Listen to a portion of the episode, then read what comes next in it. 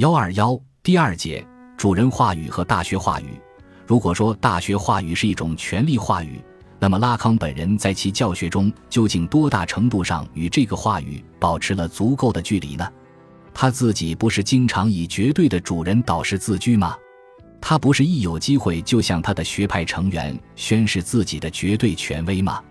拉康特别喜欢在他的理论中引入悖论，实际上他自己就是一个悖论。他总是以打倒一切权威的方式来宣示自己的权威性。他总是在集合论的意义上把自己当作全集以外的特例，不是空集，而是非空集。在第十七期研讨班中，我们就看到了他的一段自称玩笑话的真话：“我不是大学话语的一部分，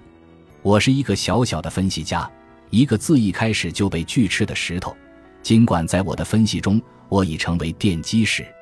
只要我起身离开座椅，我就有权散散步。那属于另一面被锯齿的石头成了一块奠基石，也可以反过来说，奠基石要散散步。这甚至就像是我可能有机会使事态发生改观。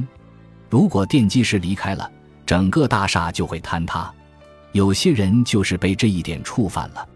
中国的社会管理者喜欢把麻烦制造者、拒不服从者。截至堵疮疤者称为茅坑里的石头，又臭又硬。拉康就把自己认同为这样的石头，意思是：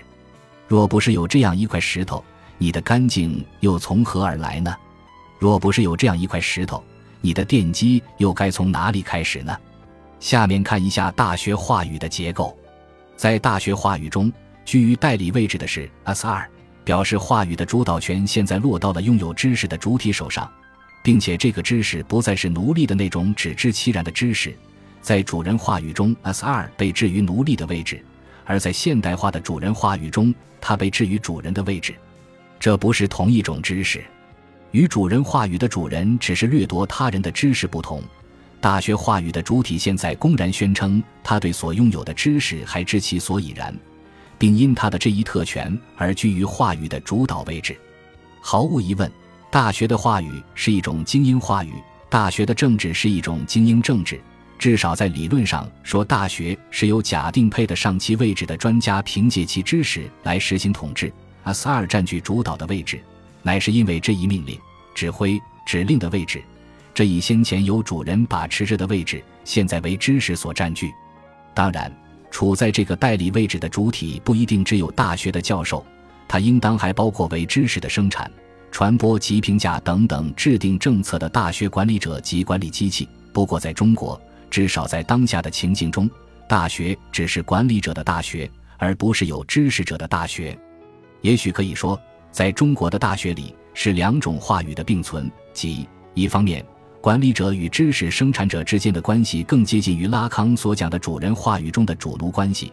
在这个意义上，我们的大学话语是一种主人话语，所以在我们的大学里。只有知识的生产者，只有生产所谓的知识，充其量是只知其然而不知其所以然的半知的工匠，而没有精英，没有单单凭借学识就可以横行于世的真正权威。看看我们的大学讲坛上充斥的那些滥竽充数者、教材生产者和论文剽窃者，看看我们的大学里那些课题专业户制造出来的山寨学术，你就知道这还是一些没有职业道德的工匠。但另一方面，我们的大学也存在拉康所讨论的那种大学话语的结构，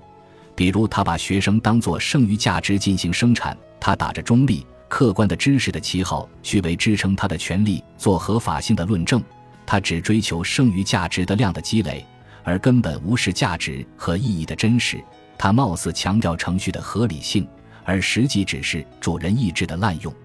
拉康说，大学话语是主人话语的一种现代形式。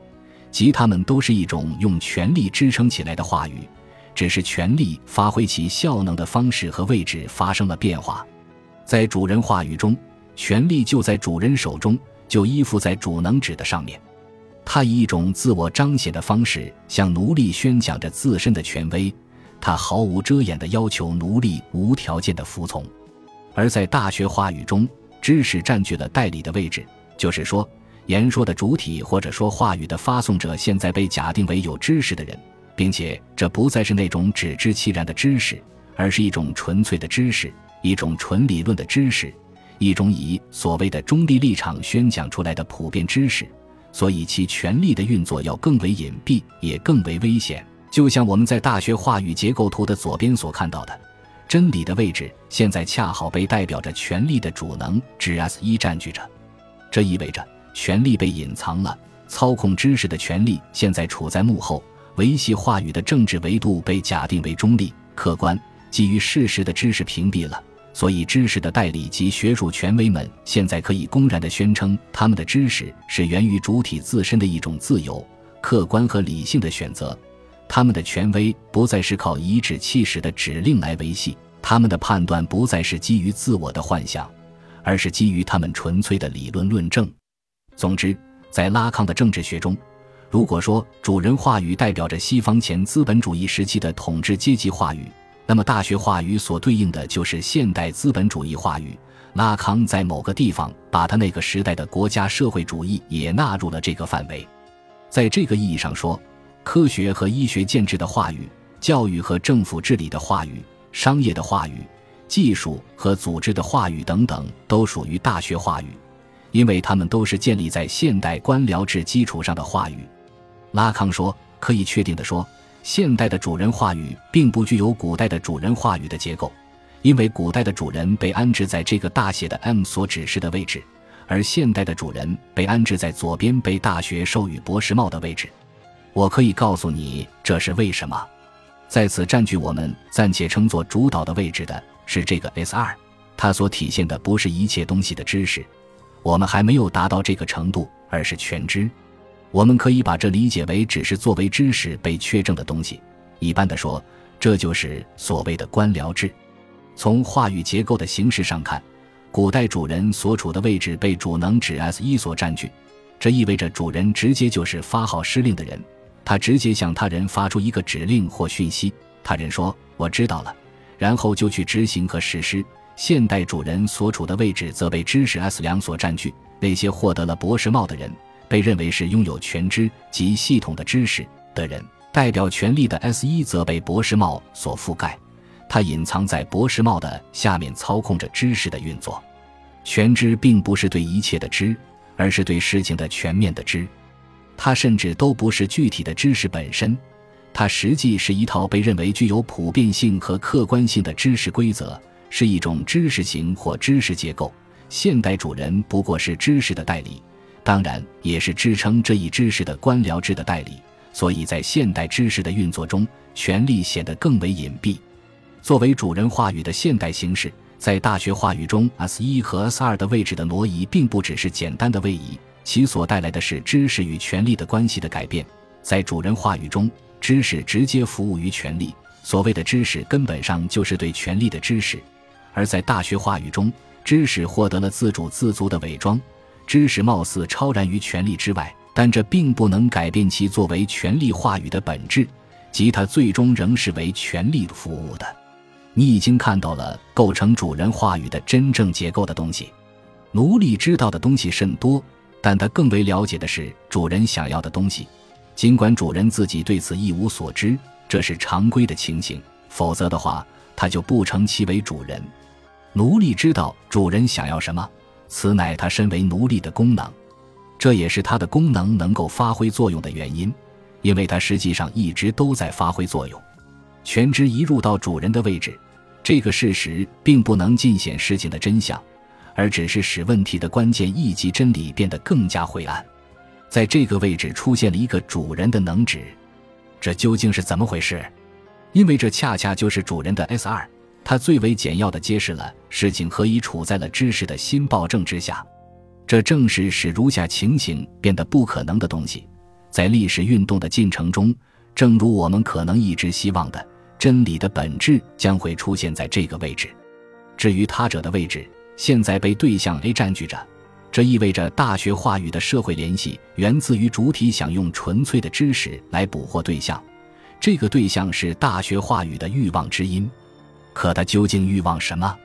在此，拉康把大学话语同资本主义建制联系在一起，是大学话语是资本主义话语，是资产阶级主体的话语，是一种市场话语。其所欲望的根本上只是剩余价值，所以芬克解释说，在此知识循环剩余价值，并使它合理化和合法化。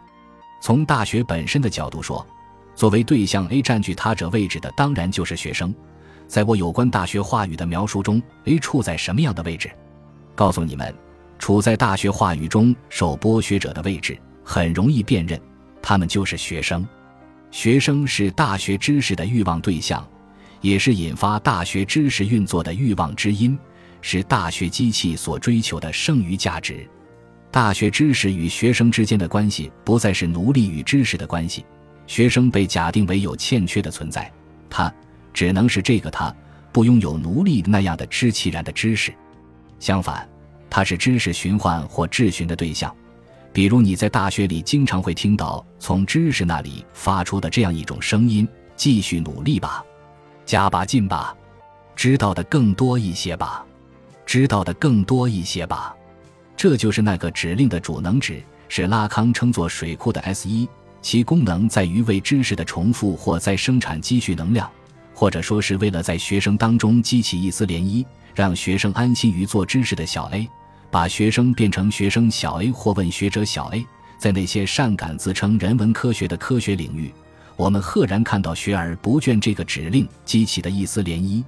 实际上，正如在其他所有带着四条腿的小方形或图示中看到的，在此在右上方总是有一条腿在做工，由此而使真理得以显现。因为这就是工作的意义，在主人话语中，这个位置为奴隶所占据；在科学话语中，是为学生小 a 占据着。